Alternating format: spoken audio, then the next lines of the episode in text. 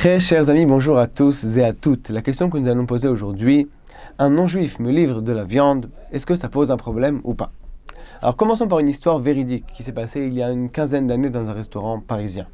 C'est un restaurant qui possède donc euh, un restaurant principal et plusieurs succursales dans la capitale.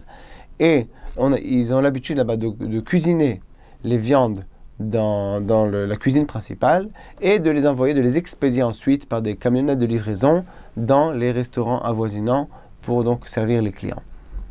Et un jour, le mashgiar de l'une des succursales reçoit une livraison de viande par une compagnie de livraison non juive.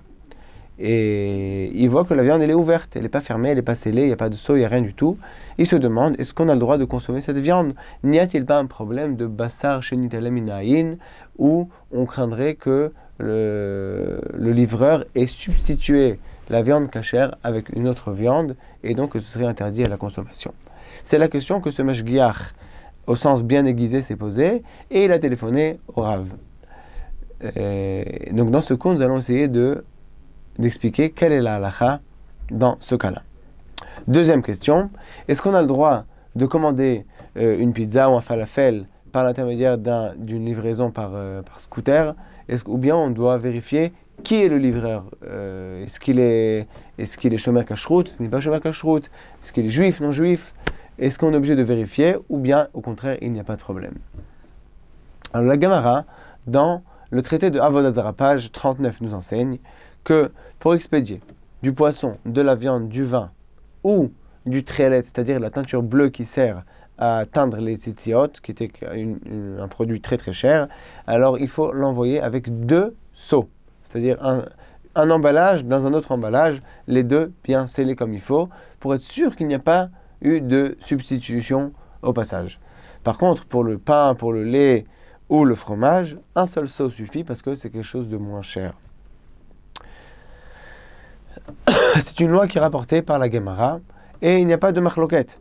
Donc, a priori, si on en venait à, dire le psak à ce niveau-là, la viande dans notre histoire devrait être interdite. Il n'y a rien à faire. Toutefois, le Rashba, qui est rapporté par le Aruch dans le chapitre 118 de Yoredea, nous enseigne qu'il euh, y, a une, autre raison de permettre. C'est dans le cas donc où on a envoyé un non-juif pour livrer, mais que ce non-juif passe par des rues passantes, des rues où il y a beaucoup de gens. Et si les gens voient ce livreur euh, changer la viande avec une autre viande, alors ils vont le prendre pour un voleur. Et donc le, livreur a peur de se faire prendre en flagrant délit. Dans ce cas-là, c'est son intérêt personnel de ne pas inverser la viande et on pourra permettre la viande a posteriori. Toutefois, a priori, on n'aura pas le droit d'envoyer de la viande par l'intermédiaire de quelqu'un qui ne fait pas attention à la cache-route sans que celui-ci soit scellé.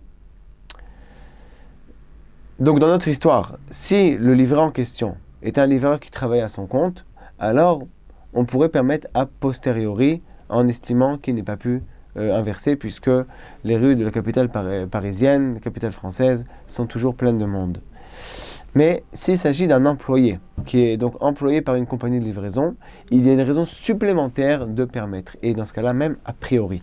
C'est ce que nous dit le Rav Shlomo Zalman Auerbach. Il nous dit que dans le cas où c'est un employé, alors cet employé a en plus peur de perdre sa place. Si on découvre qu'il a substitué la viande avec une autre viande, si son patron entend ça, il va sur place le renvoyer. Donc cet employé, il a deux raisons de ne pas le faire. Premièrement, il a peur de perdre sa place. Deuxièmement, il est dans la rue, tout le monde le voit et euh, il n'a pas envie de se faire prendre pour un voleur. Dans ce cas-là, on pourra même permettre a priori d'envoyer par n'importe quel livreur puisque les deux conditions sont réunies. Il existe une raison supplémentaire de permettre.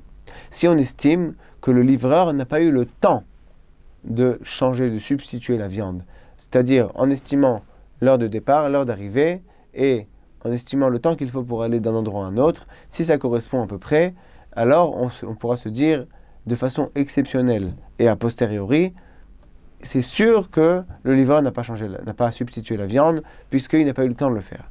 Par contre, si on fait ça de façon permanente, alors l'employé en question pourra prévoir le coût entre guillemets et dans ce cas-là, c'est déjà plus une une preuve de, que c'est la même viande, puisqu'il peut prévoir le coût. Mais dans le cas où c'est exceptionnel et a posteriori, on pourra permettre. Et c'est d'ailleurs ce que le Rav en question a dit euh, dans notre histoire. Il a demandé l'heure du départ de la camionnette, l'heure d'arrivée. Il a estimé que le trajet prenait plus ou moins le temps qu'il a pris. Donc, a priori, le livreur en question n'a pas substitué la viande et il a permis a posteriori. S'il s'agissait d'un employé d'une d'une compagnie de livraison, on pourra même permettre a priori. Donc, on aura le droit de commander une pizza ou un falafel sans vérifier est-ce que le, livreur il est chômeur chose ou pas, est-ce qu'il est juif ou non juif, peu importe, euh, on pourra toujours consommer cette pizza puisqu'on est sûr que euh, l'employé ne l'a pas substitué puisqu'il a peur de perdre sa place. De même, euh, on pourra ajouter que dans le cas de la viande, puisqu'il s'agit d'une viande cuisinée, c'est très très difficile de trouver la même viande identique sans qu'on s'aperçoive de la substitution. C'est encore une raison supplémentaire de permettre. A bientôt à tous et à toutes.